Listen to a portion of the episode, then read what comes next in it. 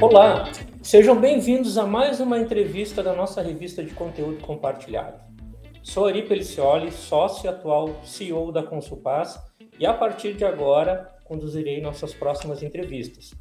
Na entrevista de hoje participará nossa sócia Joana Soper, e juntos temos o prazer de conversar sobre o tema Finanças e Aspectos Econômicos no Metaverso, com o professor Pietro Martins, mestre em Ciências da Computação, com vasta experiência e domínio em diversas linguagens de programação. Pietro é instrutor, consultor e desenvolvedor de aplicações blockchain na Go Blockchain. Também é coordenador da pós-graduação em Direito dos Criptoativos e Blockchain e da pós-graduação em Privacidade e Proteção de Dados na Escola da Magistratura Federal do Paraná. Seja bem-vindo, Pietro. Muito obrigado pela disponibilidade em conversar conosco. Antes de entrarmos no tema finanças e economia do metaverso, Pietro, eu gostaria da sua contribuição referente ao cenário do metaverso, né, para a gente tentar desmistificar junto aos, aos nossos clientes o que ele é, onde ele está hoje e como as empresas estão se preparando para esse novo ambiente. Muito bom. Antes de mais nada, agradeço Ari, Joana, muito bom participar aqui. O convite realmente foi excepcional e sempre contem conosco, a gente vai estar à disposição para bater papo sobre tecnologia, metaverso, Web3, desenvolvimento, empreendedorismo, enfim, a gente está à disposição sempre, tá? Bom, metaverso, né? Eu, eu gosto sempre de começar essa discussão é, fazendo logo uma provocação, né? Uh, a, a, pergunta que eu faço aqui, antes da gente decidir ou definir ou tentar colocar numa caixinha o que é o metaverso, é: será que nós estaríamos discutindo o termo metaverso se o Facebook não tivesse mudado o seu nome de Facebook para Meta? Porque, se a gente olhar para trás, as tecnologias que se prometem é, entregar nesses metaversos, a gente já, já, já vê isso há muito tempo, né? isso já existe. Então vamos lá: realidade virtual e aumentada, aqueles óculos, né? Todo, todos chiquetosos, né?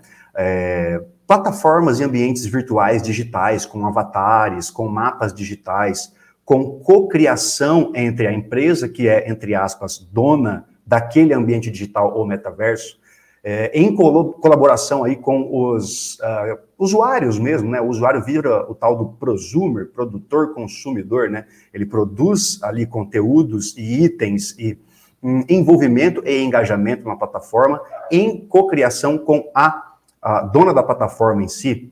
Então essas coisas elas já existem aí há um bom tempo, né? Esse, esse modo de olhar para o ambiente digital e essas tecnologias, algumas delas como eu citei, elas já estão aí há algum tempo. Então, é, eu, eu tenho um pouco de medo de chegar aqui para vocês e falar, vamos encaixotar o metaverso em uma definição. A gente tem que ter a clareza de que metaverso, no fim das contas, vai ser um ambiente digital ou digitalizado. Essa é a minha definição, o pessoal não precisa concordar com isso, mas é, eu vejo o metaverso como esse ambiente virtual digitalizável, aonde em alguns momentos, inclusive, uh, o mundo real pode se mesclar com esse ambiente virtual, especialmente através de tecnologias como a realidade aumentada. Né? É, algumas pessoas argumentam no sentido da, da origem da palavra metaverso, eu não vou nem me ater a esses detalhes, mas vamos começar aqui é, partindo do pressuposto que o metaverso seria aí uma espécie de ambiente virtual digital, onde pessoas, comunidades se engajam para criar ou co-criar produtos, serviços, ambientes, enfim. Eu acho que a gente pode partir daí. Bacana. Depois dessa ótima definição aí, Pietro, vamos fazer o link um pouco com o tema que a gente está propondo aqui hoje, né? Que é sobre a questão das finanças, né? Então, a operação da economia e das finanças do metaverso é exclusivamente movida por criptomoedas. Se pudesse falar um pouquinho mais sobre isso e como funciona esse mercado, né, as relações comerciais e seus potenciais. Pudermos trazer um pouquinho mais, fazer esse link aí para gente. Maravilhoso. É, não diria que é exclusividade das criptos serem a grande cola financeira do metaverso ou dos metaversos. A gente tem que sempre, quando a gente olha para a tecnologia cripto, Web3, blockchain, que a gente pode colocar tudo no mesmo balaio, tá? Então, a partir do, desse momento, a gente já definiu mais ou menos o metaverso, definiria agora a blockchain, cripto, etc., tudo como Web3. Vamos falar de Web3, tá? Se a gente quiser, até a gente pode entrar nessa seara de o que é de fato a Web3. Mas, veja, é, criptoativos, blockchain, não são a bala de prata para tudo, né? Uh, eu sou um entusiasta ferrenho de blockchain, tanto que eu, é a minha atividade principal hoje é trabalhar com isso. Mas será que a gente pode ou deve utilizar criptoativos e blockchain ou a descentralização em todos os negócios? É, de fato, eu acho que a gente não precisa nem ir muito longe para entender que não, vai ter momentos em que, cara, olha só, uma solução centralizada no meu servidor, da minha corporação, nas minhas mãos, ele vale muito mais do que se eu quiser jogar isso ao vento e esperar que as coisas aconteçam na base da cocriação, né? Então, veja, é, é possível você ter, sim, finanças acontecendo em um ambiente metaversado aqui, de forma centralizada. É, eu posso ser o próprio banco do meu metaverso. Eu vou usar um exemplo aqui. Eu sou um cara que gosta muito de jogar, sempre gostei de jogar. Hoje, infelizmente, não tem muito mais tempo para isso, mas sempre que dá, eu tento jogar alguma coisinha no domingo lá para, saber aquela fuga da realidade que a gente descansa a cabeça um pouquinho. É, e eu jogo, joguei muito na minha vida, já faz anos que eu não jogo mais, mas é o tal do Counter-Strike. Counter-Strike é um jogo de primeira pessoa, onde você tem ali cenários de guerra. Né? Você coloca um time contra o outro, o pessoal ali faz guerra dentro daquele ambiente. Dá para chamar isso de metaverso? Não sei. É um ambiente virtual, um ambiente digital, centralizado na mão de uma corporação que se chama Steam e Valve, né? Uh, mas, veja, é, ali dentro já se comercializam itens, armas, skins, avatares, enfim. Você tem todo um comércio ali dentro que independe muito do mundo exterior, a não ser no momento em que a gente tem uma interface com os gateways de pagamentos, adquirentes, subadquirentes e toda essa parte do, do mercado financeiro que já existe para viabilizar compras em ambientes digitais, seja num jogo como é o Counter-Strike, seja aí é, num site qualquer, né? Então, veja, a coisa ela, ela já existe há muito tempo, independente das criptos também. Agora, quando é que a gente vai querer usar uma cripto, né, para você colocar um token, um, uma, uma stablecoin, que será uma moeda criptográfica pareada com alguma moeda fiat, ou seja, um token cripto vale a mesma coisa que um dólar, você acaba tendo uma espécie de dólar digital criptografado, né, ou às vezes em reais também, enfim. Quando que vale a pena você querer trazer isso para o seu negócio, para o seu jogo, para o seu metaverso? Ou, ou não? Quando que vale a pena você criar um token que não é nem stablecoin, que é um token fixo do seu ambiente? Você vai querer fazer isso provavelmente quando você quiser explorar as características de transparência, descentralização do modo geral, que seria aqui uma, uma forma de desintermediar relações, eliminar intermediários para dar um pouco mais de fluidez às transações, reduzindo de fato custos residuais com intermediários que muitas vezes eles só tiram valor e não agregam valor à cadeia de valor, de fato, é, dessas compras digitais em ambiente metaversado ou num site convencional qualquer.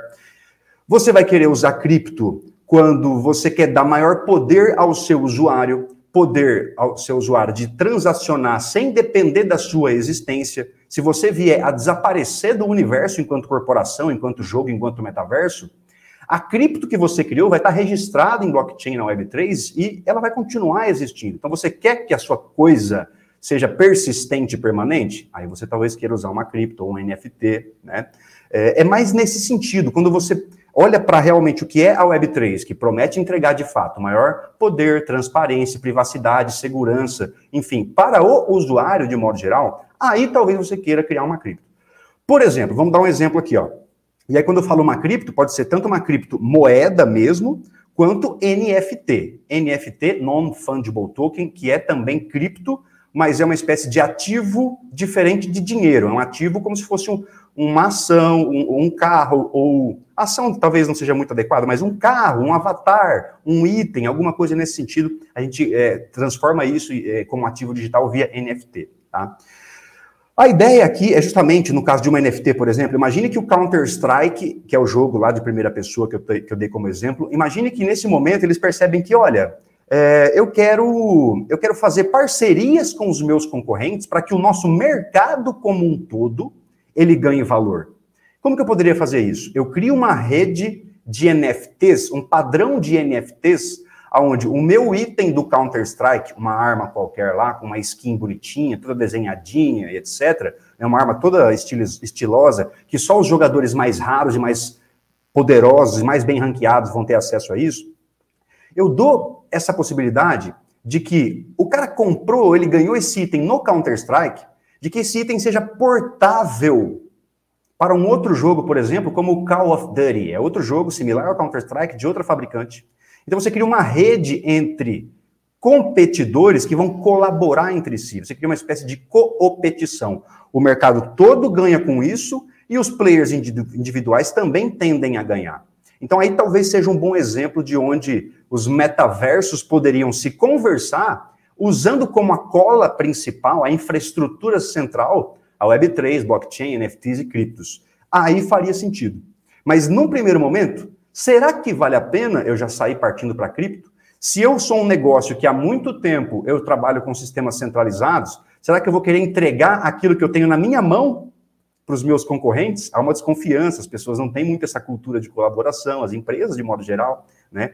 Então, é, é mais ou menos por aí a linha de como usar, ou se vale a pena ou não inver, é, inserir cripto, Web3, blockchain, NFTs nos metaversos. Mas sim, eu diria que, olhando para um futuro não tão distante, dentro de 5, 10, 15 anos, é, com as próximas gerações, que hoje são a galerinha aí de 10, 15, 20 anos, essas gerações, elas já nascem nesse ambiente. E elas provavelmente vão começar a exigir muito mais do mercado esse maior poder, desintermediação, privacidade e etc., que a Web3 entrega para a gente. Muito interessante, é, Pietro, né? É, fazendo até um link dessa resposta de tá desmistificando aí que não é simplesmente é, criptomoedas, né? Fazendo link com a sua própria resposta, a gente sabe aí que as crianças, de certa forma, né, eu que tenho filhos, filhos pequenos, utilizam esse mundo virtual aí de games de uma forma muito mais fácil que a nossa geração, né? Então, é, e a gente sabe também aí que ah, o metaverso ganhou a fama com entretenimento, né? Com jogos, com óculos de realidade virtual, né? Como você vê isso no espaço e no tempo, né? E, e os games, né? Como entretenimento e diversão. E, e a gente também sabe que existe uma série de possibilidades da aplicação do metaverso, né? é, a gente ouve também tanto no negócio da indústria, na ciência, né? É, na sua opinião, Pietro, quais são as potenciais áreas, né? E se existem outras que possam ser exploradas além aí do que a gente estava começando do game, né? Que onde começou, é, da indústria e da ciência. Maravilha. É, realmente o entretenimento é aquilo que tem puxado o mercado, né? A gente não pode negar isso. Quando a gente fala do próprio óculos lá de realidade virtual, né? Isso nasce realmente para o pessoal jogar, né? Hoje em dia, a gente pode já então sair um pouco dos games e pensar então, aonde é que a gente usa esse óculos de realidade virtual mesmo, não a realidade aumentada, né? Realidade virtual é 100% virtual. Realidade aumentada é aquele onde você bota um óculos, mas o óculos ele interage também com o mundo real. Você, é tipo o Google Lens, não sei se vocês lembram dessa tecnologia, já tem há um bom tempo também, onde você bota o óculos, ele projeta uma imagem no seu olho, mas você está vendo o mundo real ainda, né? Então, não indo para esse lado, indo para o lado do, da realidade virtual de fato. Uh, a gente tem o uso disso, por exemplo, na indústria imobiliária, no real estate. Então, pensa o arquiteto, já tem arquiteto fazendo isso há um bom tempo, tenho colegas meus aqui na minha cidade que têm startup nesse ramo e que estão sobrevivendo disso há um bom tempo e estão escalando bem legal que é você fazer uh, a modelagem de um ambiente onde que você tem ali todo um design de interiores, você tem toda uma arquitetura que você quer demonstrar para o seu cliente, mas que talvez ficasse muito caro e até às vezes inviável do seu cliente visitar. Por exemplo, se eu preciso que o meu cliente, eu sou um arquiteto, eu preciso que arquiteto, engenheiro, uma construtora, whatever, né? Alguém do, do, do mercado de real estate, de mercado imobiliário. Se eu, se eu sou do, do mercado imobiliário, eu quero que o meu cliente veja o meu apartamento, que eu estou tentando vender na planta, que ele ainda não existe, quem sabe não vale a pena eu modelar, modelar montar esse ambiente no ambiente virtual, digital mesmo, dou para o meu cliente o óculos e aonde é que ele esteja, ele pode visitar isso desde que ele tenha o óculos, né? Então eu posso distribuir é, pontos de venda da minha, da minha imobiliária ou da minha construtora em shoppings, em grandes centros, e eu não preciso em cada um desses lugares ter um novo apartamento decorado, porque o apartamento decorado ele vai custar milhares ou até milhões de dólares, dependendo do tipo do empreendimento, e eu só consigo colocar um ou dois, e eu dependo da pessoa ir fisicamente no local. Quer dizer, tem o custo de montar e tem o custo da conveniência para a pessoa acessar esse, essa experiência de conhecer o ambiente dele, né?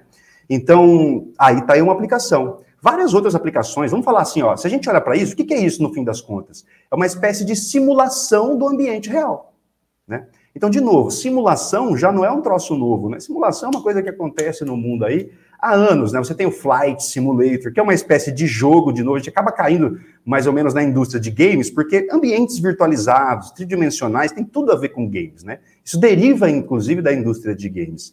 Mas se a gente olhar, então, para os simuladores de voo, simuladores é, industriais, você monta toda uma linha de produção virtual e começa a detectar gargalos, você detecta, inclusive, é, como que a estrutura física deve ser montada para que uma coisa não interfira na outra. Então, é simplesmente simular ambientes produtivos de trabalho real para você tentar reduzir os custos que você teria se você tivesse que ir direto para um ambiente é, que não é virtual, né? um ambiente que no qual você depende realmente de estruturas físicas de investimento que talvez seja maior do que o investimento de você modelar isso em ambiente virtual. Existe uma indústria específica para isso já há algum tempo também, que é a indústria de serious games, games sérios. Então, aonde a empresa que desenvolve esse jogo é contratada para criar um ambiente de simulação, um ambiente de treinamento, um ambiente virtual para coisas sérias, para trabalho, para produção, para serviços e produtos. Então, eu acho que nesse sentido aí a gente está caminhando para uma maior maturidade. Hoje nós temos aí, eu diria que a grande player que está realmente mais favorável nesse mercado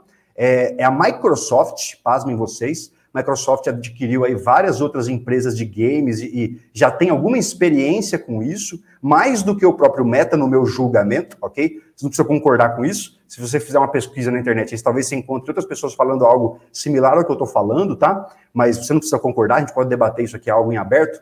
Mas o que eu quero trazer aqui é. Uh, será que, de novo, né? Metaverso é a meta, né? Então, a gente tem outros players aí já de olho, já mordendo e já bem preparados para esse mercado.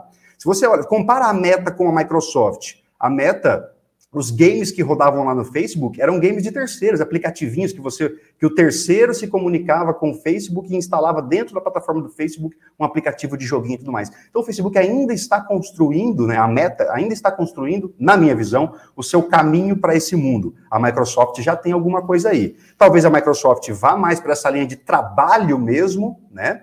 E aí a Meta, como já tem essa expertise de ambientes sociais, de interação de relações sociais, talvez então você veja a meta indo mais para essa área de entretenimento e de relações sociais mesmo. É, que talvez, inclusive, essas, esses dois players, num momento futuro, se encontrem com alguma interface, com, alguma, com algum serviço compartilhado. Né? A gente sabe que o mundo hoje virtual, ele está na mão de grandes players e esses players, de alguma forma, direto ou indiretamente, eles trocam figurinhas, né? E, então, eu fico por aqui nessa resposta, eu acho que é por aí. O que, que vocês acham? É, daria para ficar falando, acho que só uh, de oportunidades de negócio dentro do metaverso, né? A gente escuta e outras notícias também em outras áreas, aí, acho que medicina, na educação, então acho que tem. Uh, né, tu deve saber melhor que a gente aí, Pietro. Daria para ficar conversando uma hora só em cima disso. Eu queria voltar um pouquinho na, na questão financeira, que esse link, né, que eu acho que é um, é um ponto muito uh, curioso do, do metaverso, enfim. E em relação a toda operação financeira, quando a gente fala de um ambiente online, ela se valoriza quando tem a segurança. É uma preocupação em relação à segurança né, numa operação financeira. Além disso, a necessidade de adequação legal e tributária, né? O que, que na tua opinião, assim, muda nesse aspecto do metaverso, no metaverso, né? Muito bem. Eu vou até anotar algumas coisas aqui, porque esse tema a gente precisa dar uma destrinchada um pouco melhor. É, vamos lá, vamos falar de segurança, né? Segurança é uma coisa que, que, na verdade, no fim das contas, ela diz, ela leva a gente para a responsabilidade. Quem é responsável pela segurança do quê? Certo? Então, hoje, se a gente fala de transações financeiras, a gente deposita no banco a confiança de que ele vai correr atrás, ele e os parceiros, os, os stakeholders do sistema financeiro como um todo, Esses caras eles vão se articular para tentar evitar fraudes, para tentar evitar lavagem de dinheiro, para evitar golpes de modo geral. No mundo cripto tem muito disso, o Web3 tem muito, muito, muito golpe. Aqui no Brasil a gente viu uma explosão de notícias de, de faraós sendo presos aí e tal. Então, é, de quem é a responsabilidade? Quando a gente fala de transações financeiras, de quem é a responsabilidade? Então, no sistema financeiro tradicional, eu, indivíduo que quero transacionar, eu entrego para o banco toda essa responsabilidade de, de, garantir a segurança e eu simplesmente tento usar as ferramentas que o banco me dá para eu ter um pouco de segurança. Por exemplo, se eu vou usar o Internet Banking da vida, eu vou querer ter o meu aplicativo, eu vou querer que esse aplicativo. Bom, eu, eu enquanto usuário, não preciso saber disso, mas o banco vai implementar alguns tokens de segurança para acesso criptografado, é, enfim, senhas, autenticação em dois fatores e todo, todas as ferramentas de segurança tradicionais que a gente conhece, que os bancos já oferecem para a gente. Beleza, eu não tenho muita responsabilidade quando eu uso o sistema financeiro tradicional, eu enquanto usuário, né? Eu confio, eu posso garantir, entre aspas, que o banco vai se responsabilizar por tentar garantir que eu sofra menos danos possível. Por quê? Porque o banco já tem experiência, porque já existe uma regulação em cima disso, a tributação também já está enraizada, muitas vezes os impostos vão sendo já vão sendo cobrados conforme as transações vão ocorrendo, inclusive em alguns momentos em duplicidade, a gente paga imposto sem nem saber, mas faz parte. Quando a gente vai para o mundo cripto, a coisa fica bem mais difícil para os reguladores, para a tributação e para a parte de segurança. Né? Então, veja, por que, que o sistema financeiro hoje flui? Porque a gente já tem confiança nele. Talvez tenha confiança, talvez alguns outros não vejam tanta confiança nele. Quem não vê tanta confiança nele? Quem inventou as blockchains e as criptos. O tal do criador do Bitcoin lá, o Satoshi Nakamoto, é um cara que tem toda uma filosofia anti-banco, é um cara que é um, um digamos assim, que um, um utópico, né, de que, as, que, o banco não vai acabar, a gente precisa tirar isso do meio do caminho e tal. Na minha visão, não vai acabar, a gente só vai realmente fundir as coisas, a gente vai tentar, no fim das contas, enquanto humanidade, aproveitar o melhor de cada uma das alternativas e soluções financeiras. Mas no caso de cripto, eu que sou usuário, a segurança está toda na minha mão, ou praticamente toda. Eu tenho que ter responsabilidade com as minhas senhas, eu tenho que fazer backup das minhas chaves privadas. Se eu transacionar errado, muito provavelmente eu vou perder o dinheiro que eu transacionei, não tem como estornar. Se eu mandei para uma carteira que não existe, o dinheiro simplesmente se perde. Se eu mandar para uma carteira que existe, que está na mão de alguém, eu preciso descobrir quem é essa pessoa para pedir encarecidamente que ela devolva o meu dinheiro. Então a responsabilidade é muito maior. E a gente sabe muito bem que, de, em linhas gerais, o usuário ele não quer se preocupar tanto com tudo. Ele quer menos preocupação, ele quer facilidade comodidade. Só que, de novo, a gente tem visto já essa galerinha mais nova trabalhando com isso nativamente, construindo as suas próprias soluções cripto e tudo mais. Então a gente está vendo uma mudança de mindset na humanidade. A gente, tem uma, a gente tem gerações ainda que vão debater muito esse tema, mas é, é possível visualizar uma tendência maior no sentido de, olha, nós seres humanos padrão, né, nós seres comuns aqui do, do, do dia a dia da humanidade, a gente não quer muita responsabilidade, não. Mas a gente já percebeu que, se a gente não assumir alguma responsabilidade a mais, aqueles que estão assumindo essas responsabilidades que nós não assumimos hoje, eles, entre aspas, podem se aproveitar disso, podem, enfim, ganhar mais poder por causa disso. Então, se eu quero ter um pouco mais de poder para mim, eu vou tentar correr atrás de participar do mundo cripto, muito mais do que do mundo tradicional, né? Em relação à regulação e tributação. E aí, criptoativo não tem muito disso, né? A gente ainda está construindo, vamos, vamos dar um passo atrás também, não vou nem falar de cripto, a gente está ainda tentando discutir o que é privacidade, o que é segurança no mundo digital, né? Estamos tentando nos educar enquanto humanidade ainda nesse sentido. Então, é, daí a você educar uma, uma geração de juízes, procuradores, é, promotores, é, advogados, operadores do direito, reguladores, legisladores, que entendam o que é a coisa, para então criar um ambiente tributário e regulatório que seja, no mínimo, coerente, para que não se estrangule né, os negócios que, que, que estão relacionados a cripto e Web3, e ao contrário de estrangular, para que a regulação e a tributação ela crie uma cama, né, crie um sandbox para que esses negócios floresçam e a gente atraia mais dinheiro, mais investimento e mais atenção positiva para o Brasil. Né? Por outro lado, a regulação sim é fundamental, por quê? Porque alguma regulação é preciso para que os investidores institucionais, o, povo, o público mainstream, o cidadão padrão, eles sintam um pouco mais de confiança em dizer, cara, eu posso botar o pezinho agora nesse novo mundo Web3 e cripto, porque pelo menos alguma garantia ou segurança eu tenho. Alguns deveres e direitos meus eu já conheço e eu posso tentar exigir isso de alguma forma. Então, é um caminho a ser trilhado ainda.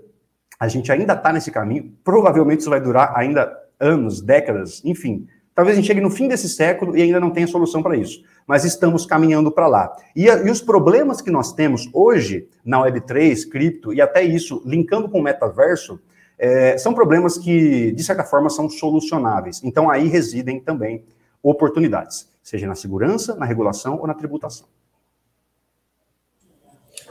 Muito bom, Pietro. Ouvindo isso tudo, é, faz a gente refletir e perceber que como esse, esse mercado, né, essa demanda de negócios para o metaverso vem crescendo. É, eu vi você falar um pouco de pessoas, né, de comportamentos, pessoas. Na sua, na tua opinião, Pietro, quais são as novas habilidades das pessoas né, nesse cenário que vem crescendo, dos profissionais que vão, de certa forma, estar tá se adequando né, a esse novo esse nem é mais novo mundo, é, é um mundo que já existe e cada vez está crescendo, né? Que é, a gente está falando do metaverso, para que elas consigam aproveitar as oportunidades de investir nesse mercado. Muito bem. se tratando de metaverso, né, de ambientes digitais, olha, a gente não tem como não olhar para as grandes. Vamos olhar primeiro para o que a gente tem hoje. A gente tem big techs, né? Vamos falar o nome aqui: Google, Amazon, Facebook, Apple, a Meta, no caso, no lugar do Facebook, né? É, enfim, tem, tem grandes corporações aí que já, que já ditam as regras do mercado. Então, assim, na minha opinião, se a gente quer surfar a onda desses caras, a gente precisa mais ou menos que dançar a música deles. Então, de primeira, a gente precisa ter noção de como se posicionar em ambientes digitais. Até porque o metaverso, ele nasce, aqui partindo da meta, né? Ele nasce justamente é, para estender um pouco o braço, que é muito mais textual hoje, no Instagram e no Facebook. Claro, tem vídeo, tem foto ali, né, que está sendo publicada, mas ele é muito mais textual. E o que, o que, o que eu imagino que está na cabeça do nosso tio Zuckerberg lá? Que ele quer estender isso para um ambiente mais imersivo, que é mais fácil de se engajar, e que, de certa forma, mesmo que avatarizado, mesmo que com uma interface entre as pessoas, que as relações humanas ali elas sejam mais naturais do que via texto, vídeo e áudio, que é o que a gente tem hoje com o WhatsApp, com o Facebook, com o Insta, com o TikTok, etc. Né? Então, essas são habilidades que a gente já tem que ter. A pessoa ela tem que saber se envolver em ambientes digitais e se relacionar ali dentro, né? E a gente já faz isso, né? A gente está todo dia no Instagram, a gente está no WhatsApp, a gente está no LinkedIn. Então, de maneira geral, a gente mais ou menos já está preparado para isso. As gerações hoje, tanto a molecada aí de 10 a 20 anos, quanto lá a geração da minha mãe, que, cara, está chegando nos 70, 80 anos, tem muita, muita, muita galera aí já se envolvendo com isso sem problema nenhum, né? Depois, num segundo momento, a gente realmente tem que acabar dominando as ferramentas, ferramentas mesmo, software, você está entendendo? Que constroem esse novo mundo, que são as ferramentas de cocriação desse novo mundo. Como eu comentei lá no começo, metaverso talvez faça mais sentido quando haja cocriação. Quando você dá, você enquanto proprietário do metaverso, você dá para o seu cliente as ferramentas de cocriação. Vou dar um exemplo aqui, por exemplo. Ó, tem um, tem um artigo é, de um jornalista que acompanha o. Eu só me foge o nome dele agora, mas ele acompanha o Second Life que é uma plataforma metaverso que já existe há mais de década, né? É, e ele acompanha isso desde os primórdios. E o que, que ele conta? Ele conta a história de uma, de uma pessoa, de uma mulher norte-americana, que ela perdeu tudo. Ela ficou quebrada, ela não tinha nada, e ela só tinha um laptop, um computador. Com esse computador, ela conseguiu invadir lá um imóvel, um imóvel no mundo real, e começou a morar nesse imóvel. Não tinha água, não tinha nada. Ela puxou um gatinho, fez é, pegar energia para ela lá, ligou o computador dela, conseguiu acesso à internet e começou a construir no Second Life aquilo que ela não tinha na vida real. E começou a sentir, se sentir mais valorizada de fato, só pelo fato de poder co-criar e construir no metaverso que ela tinha acesso o que ela não tinha no mundo real. E aí as pessoas começaram a perceber que ela era real. Como ela gostava daquilo, isso virou a vida dela, né? Como ela gostava daquilo, ela se dedicava e saíam dali coisas maravilhosas. Ela começou a criar ambientes virtuais, mansões, é, carros. Ela começou a modelar em 3D, basicamente. Ela virou uma, uma modeladora 3D. Resumo da obra. Ela começou a ganhar dinheiro nesse metaverso, no Second Life, e ela tirou do Second Life, Second Life a oportunidade de mudar a sua vida no mundo real. Né? Então, o que, que ela precisou? Ela precisou se inserir, ela precisou usar a ferramenta para descobrir o que, que ela podia fazer com as ferramentas de cocriação, para co-criar de fato, e aí ela, faz, ela fez alguma espécie de marketing digital, mesmo que seja orgânico, e aí a gente volta na primeira, no primeiro tema que eu falei aqui, que é de saber se posicionar em ambientes digitais, né? E aí ela começou a vender, começou a trabalhar e ganhar dinheiro ali dentro. Então, basicamente, o que a gente precisa? A gente precisa saber usar essas plataformas, a gente precisa saber usar também as ferramentas de cocriação. E aí, esse é um exemplo, por exemplo, saber modelar 3D. Se eu sou uma pessoa que eu gosto de desenhar, eu sou um artista, talvez eu queira investir em um programa de modelagem 3D, como o Blender, como o 3ds Max, o AutoCAD. Eu estou puxando a sardinha para esse lado porque eu sou muito da computação, né, gente? Então, é realmente daquilo que eu conheço. Mas vão ter outras, várias outras atribuições que a gente vai poder dominar para ganhar dinheiro e fazer negócios nesses ambientes. Tudo que o marketing hoje já faz, a gente vai ter que fazer ali dentro. Tudo que o setor de tributação e regulação já faz, e o compliance, o jurídico, faz hoje para negócios tradicionais, provavelmente a gente vai ter que ter ali dentro também. Né? Uh, que mais? Uh, gestão de finanças, administração, gestão. Assim, essas coisas não mudam muito, né? Gestão de negócios. Isso acaba sendo similar, tanto aqui no mundo real quanto lá no metaverso. Então, é, estendendo o que a gente já sabe do mundo real, eu diria que é importante a gente saber usar esse metaverso. Sabe, entra lá, tem um, tem, um, tem um jogo chamado. Não é jogo, é um metaverso. Os caras se vendem como criptoverso, na verdade. Chama Decentraland. O nome da cripto deles é Mana. Não sei se já ouviram falar. Mas ali é um ambiente digital, virtual, onde a pessoa pode entrar, ela pode comprar um terreno, ela pode criar uma mansão, ela pode criar um jogo ali dentro, ela pode criar um museu, ela pode criar uma festa, ela pode criar o que ela quiser ali dentro com as ferramentas. E aí você não precisa dominar, por exemplo, um software específico como é o Blender que eu acabei de falar, para você modelar 3D. Não você chega lá, a própria ferramenta, o próprio metaverso te dá as ferramentas e você consegue, de fato, criar ali dentro e tentar extrair valor disso. Bacana. Estava aqui anotando, não tem fim aqui as referências e, e citações aí do Pietro para a gente depois se aprofundar. Bacana. E Pietro, me diz uma coisa, é, tu falaste ali, né, dessa questão das transações uh, dentro do metaverso, enfim, a gente percebe, né, já o comércio de imóveis, artes, roupas, tu falaste de itens ali em jogos, né, representados aí pelos NFTs. Uh, muitas vezes são transações até milionárias, né, marcas investem em produtos digitais, empresas fazendo testes. Qual a dimensão desse mercado tu te arriscaria e até uh, dizer números, enfim, como é que tu vê isso, como é que isso está acontecendo, para onde vai, onde é que vai chegar, qual é o limite, né? Como é que a gente vê isso? Olha, é, falando de mercado de NFTs, é um mercado extremamente volátil, tem muita mentira sendo vendida, a gente tem que sim ficar de olho é, sobre o que representa aquela NFT, muitas soluções que estão indo ao mercado e captando milhões de dólares de fato não estão se preocupando muito com a usabilidade, estão aí mais pela hype, pelo zoom, zoom, zoom. Então, assim, é um trabalho bem difícil, porque assim, exige que a gente corra atrás de, de se educar mesmo, de entender o que são as coisas nos mínimos detalhes e as suas aplicações, para ver se vale a pena ou não construir algo ou investir em algo de alguém nesse sentido, tá? Mas NFT é algo muito volátil. Então, vamos usar o exemplo dos Bored Apes, Bored Apes Yacht Club, que é aquela figurinha dos macacos que o Neymar comprou uma, Madonna comprou outra, tem um monte de artista que comprou aí nesses NFTs. Esses NFTs, como que eles nasceram? Eles nasceram é, de, de um fórum da internet, e o pessoal só queria colocar, em vez de colocar a foto do rosto, queria colocar um avatar ali. Criaram essa coleção de avatares, muito similares uns, uns aos outros, e aí o pessoal começou a comprar, começou a interagir, começaram a gostar, e a empresa que criou isso meio que perdeu o controle, porque virou um ambiente de cocriação de fato. Então a comunidade que comprou esses avatares começaram a criar vídeos, filmes, músicas, mangás, gibis, enfim, todo quanto é tipo de conteúdo que vocês podem imaginar. A empresa percebeu isso e falou: vamos criar mais oportunidade para esse povo co-criar. E aí já estão lançando os próprios metaversos deles e, e por aí afora, né? E aí falar, assim, e é uma coisa muito volátil. Veja, é, um board ape desse aí custa milhões de dólares hoje, mesmo com o mercado tendo caído muito, né, quase 90% aí. Então, uh, veja, chutar um valor do mercado de NFTs é muito dolorido. Eu poderia falar do mercado cripto em geral, né? E aí eu estou falando de criptativos fungíveis e não fungíveis. Então não é muito, eu, sou, eu não, não, seria muito feliz em chutar um número para você. Existem ferramentas que a gente pode acessar é, para falar de NFTs especificamente. Tem ferramentas para você consultar o market cap de, um, de uma coleção específica, para você ver qual que é o floor price. O que, que é floor price de uma NFT? É o preço mínimo, né? Tem uma coleção inteira, qual que é o NFT mais barato? Ah, é o NFT X. Quanto ele custa? Ah, ele custa Y.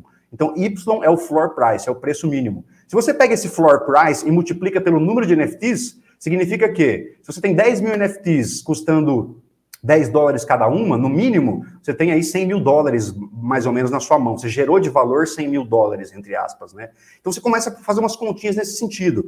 Tem ferramentas para você fazer consultas, assim como você faria consultas em bancos de dados, você meio que faz uma consulta nas blockchains. Esse site ele meio que traduz as consultas. Você não precisa ser um especialista em banco de dados, você vai lá e, e Google, você digita um termo, uma palavra-chave, como se a gente estivesse pesquisando no Google, e ele te traz algumas perguntas já respondidas via banco de dados. Bem legal. Então tem uma série de ferramentas online aí que dá para a gente dar uma googladinha e pesquisar para ver quanto vale uma coleção, ou dá para até tentar chutar é, o mercado como um todo, mas é sempre uma estimativa muito grosseira. Por quê? De novo, é uma coisa meio subjetiva, alguns NFTs. Esses NFTs dos macacos. Assim, o cara compra para fazer parte dessa comunidade. Ele compra para extrair valor, de fato, do zum, zum, zum, da hype em cima disso, né? E fazer negócios aí, aparecer. Apareceu, o cara faz negócio, talvez, que independam dos NFTs. Tem NFTs, por outro lado, que aí eles já não são mais uma figurinha. Vai ter um NFT lá que ele, é, ele representa um imóvel, ele representa um carro, ele representa uma joia. Então aí, cada NFT, ele está inserido dentro do mercado que ele representa.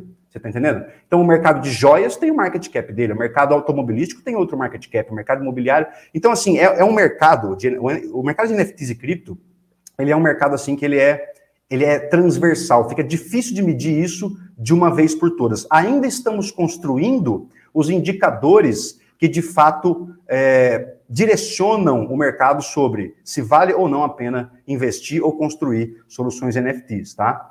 Uh, bom, a dimensão, uma, uma dimensão que eu gosto de, de, pegar, que ela é mais concreta, eu acho, na minha mão, é, é dos games. Deixa eu voltar para os games de novo. Os games hoje, eles é, se a gente pensar aí que os games, no game você tem que, você tem que ter alguém modelando um ambiente 3D, ou um item, ou um avatar, ou esse tipo de coisa, e que cada coisinha dessa pode ser vendida como um NFT, então se a gente olhar para o mercado de games, ele todo poderia ser transformado em NFT. Tudo, literalmente tudo poderia ser NFT em games. Se faz sentido ou não, não sabemos. Mas hoje o mercado de games, eu dei uma googladinha aqui antes da entrevista, e eu achei a informação de que ele está valendo aqui cerca de 200 bilhões de dólares. Então, só no mercado de games, né? Se a gente olha para o real estate, se a gente olha para o mercado financeiro tradicional, enfim, todos os outros mercados com os quais NFTs ou tokens fungíveis têm sinergia, a gente vai ter é, uma, uma porcentagem de contribuição desses mercados dentro do mercado de NFTs. Eu acho que é por aí. A envergadura e a dimensão disso é, é praticamente intangível, né, Pietro? Acho que esse é o ponto. A gente falou aqui de aplicabilidade no metaverso, a gente desmistificou, entendemos também que não é simplesmente com blockchain, a gente tem através dos games, através de várias possibilidades de utilização aí do metaverso. Mas na tua visão, Pietro, é, referente ao Brasil comparado com os outros países, né? Como que o Brasil está inserido no metaverso? Olha, confesso para ti que quando a gente fala de metaverso em ambientes digitais, a gente dificilmente vai, vai conseguir ficar num cercadinho, né? A gente vai, vai, vai sempre pisar na jurisdição do outro. Uh, o Brasil, eu vejo o Brasil como um ambiente extremamente complexo para empreender, né? É difícil empreender no Brasil, como diria o poeta, é, é, o Brasil não é para amadores, né? A tributação é complexa, o cenário político às vezes é instável, enfim, tem várias coisas que a gente poderia falar aqui de, de, de ameaças, né? Mas alguns, alguns segmentos são mais ousados que os outros, né? Então, a gente tem visto é, muita gente do mercado imobiliário tentando metaversar os seus negócios e jogar esses negócios para a Web3, especialmente nisso que eu comentei com vocês, de tokenizar imóvel de fato para fazer esse imóvel ganhar mais liquidez. Tudo bem que a gente não necessariamente, às vezes, precisa é, ganhar liquidez no mercado cripto. Existem instrumentos regulados e legítimos para fazer isso, já que, que independem de cripto, que às vezes são solução melhor do que cripto é, e o Web3 para você trazer o mercado imobiliário para isso. Uh, mas o mercado imobiliário é uma, é uma das vertentes que eu acho que está que tá se amadurecendo mais rápido. Uh, na, na, no, na cadeia de suprimentos, no, na logística da cadeia de suprimentos, no, na rastreabilidade dos suprimentos, aí eu estou falando, por exemplo, vamos dar um exemplo aqui na rastreabilidade de soja. Eu poderia transformar todo um lote de soja é, em, em, NFTs. E aí rastrear desde lá da produção da soja lá no, no agricultor lá, até isso no, no, cooperado, vamos pensar numa cooperativa. Esse cooperado produz a soja, a hora que essa soja cai no caminhão para ir para a cooperativa, eu estou rastreando ele ainda como um mesmo item, e aí eu não tenho um banco de dados do cooperado, outro banco de dados da empresa de transporte, outro banco de dados da cooperativa, outro banco de dados da, da certificadora. Não. Eu tenho um único banco de dados global, que é a blockchain na qual esse NFT está rolando, entendeu?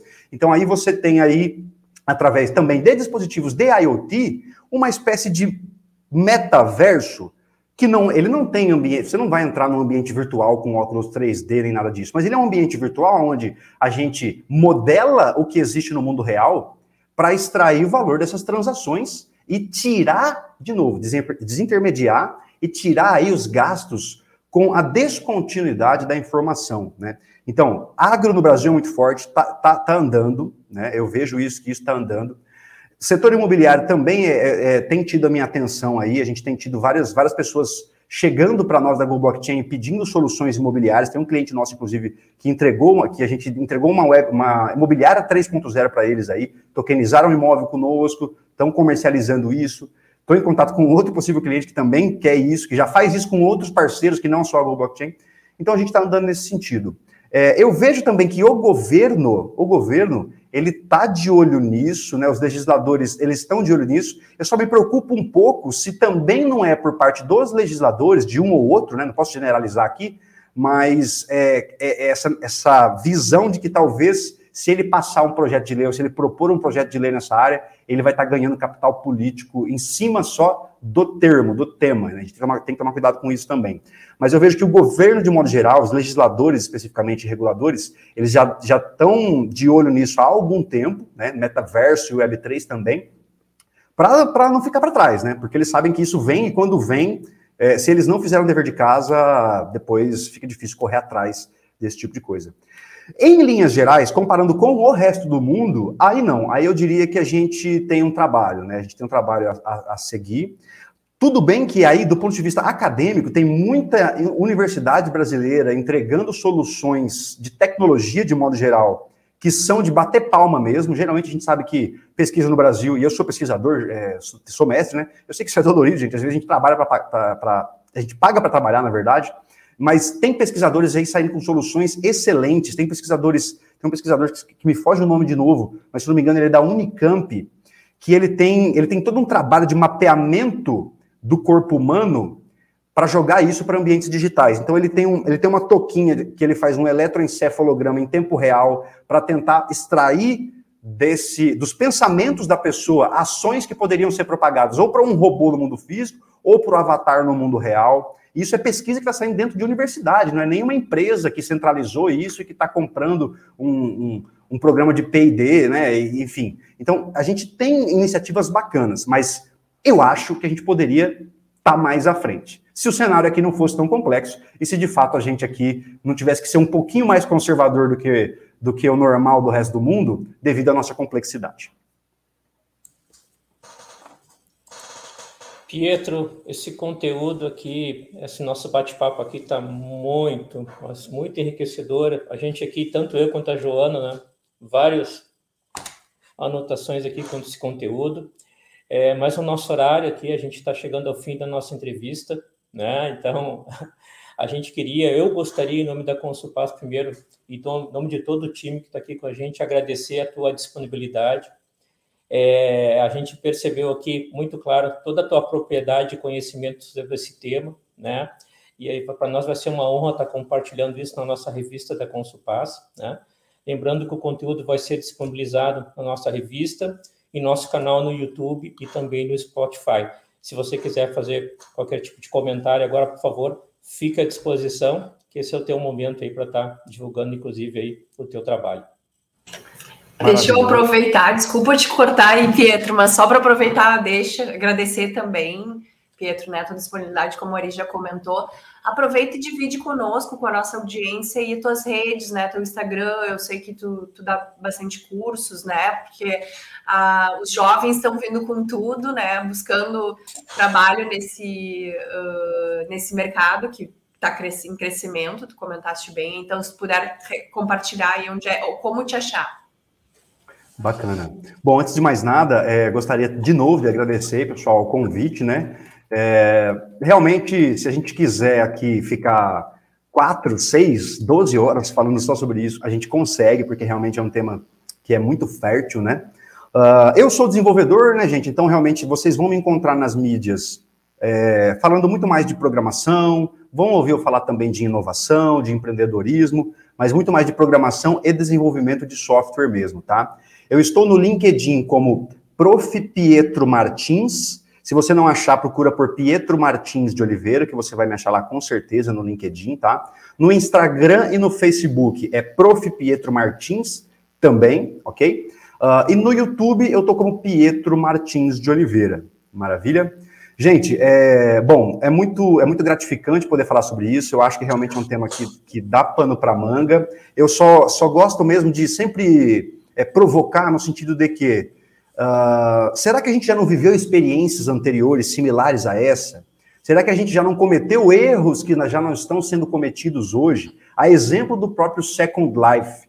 Então, o pessoal que está ouvindo, que está assistindo, que está lendo essa entrevista aqui, pense no seguinte: antes de mergulhar nisso, experimenta baixar o aplicativo desse metaverso, faz uma conta lá, dá uma navegada, vê quais são aí as ferramentas de cocriação. Tem cripto envolvido? Não tem cripto? Né? Então começa a dar uma olhada, faz um benchmark, vê quais são os players desse mercado, para você ver se isso tem fit com o teu negócio e também com o teu cliente. Né? Será que o teu cliente vai querer estar nesse ambiente? Porque no fim das contas você quer realmente é vender, é fazer dinheiro, é fazer negócio. A gente não precisa ser hipócrita e dizer que não, que a gente quer mudar só o mundo. Beleza, a gente quer mudar o mundo, a gente quer fazer uma coisa sustentável com, esse, com essa mudança, né? Então, que a gente realmente tenha o pé no chão para não torrar dinheiro e que a gente olhe para trás e que a gente realmente faça uma pesquisa do que já aconteceu para que a gente não cometa os mesmos erros. Fica o exemplo do Second Life aí como, como sugestão de, de investigação aí para os nossos ouvintes, leitores e espectadores. E fico por aqui. Agradeço. Muito obrigado, Pietro. Obrigado. Obrigado pela disponibilidade mais uma vez. Consulpaz agradece aí. E vamos em frente nesse novo mundo. Gente, maravilhoso. Espero estar por aqui em oportunidades futuras para a gente realmente conversar sobre outros temas. E contem comigo, contem com a Go Blockchain. Estamos à disposição sempre. Show de bola.